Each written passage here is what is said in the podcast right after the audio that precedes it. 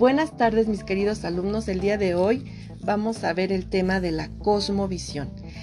Esta es un conjunto articulado de ideas, imágenes y representaciones construidas por el hombre para interpretar y explicar el origen del universo.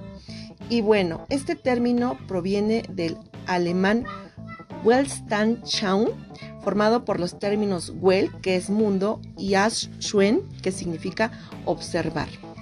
Entonces, bueno, un ejemplo de, estas cosmovisiones, vamos a ver el ejemplo de la cosmovisión griega. Ajá, vamos a ver este ejemplo. Ellos tenían una mitología que era contada por los antiguos griegos sobre sus dioses y sobre sus héroes. En este caso, tenemos a los dioses griegos que eran los doce eh, olímpicos, que son Zeus, era Poseidón, Ares, Afrodita, Atenea, Apolo, Demeter, Estia, Eve, Helios, Hades, Dionisio, Perséfone, Heracles, Poseidón, ¿no?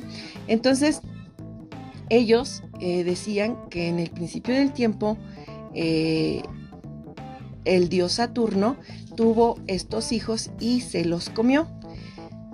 Pero Zeus no pudo ser tragado o devorado por él ya que eh, pues su madre se lo dio como una piedra y se tragó su piedra. Entonces Zeus eh, un día lo, enfrenta, que es esta famosa guerra de titanes, le abre el estómago y salen todos sus hermanos.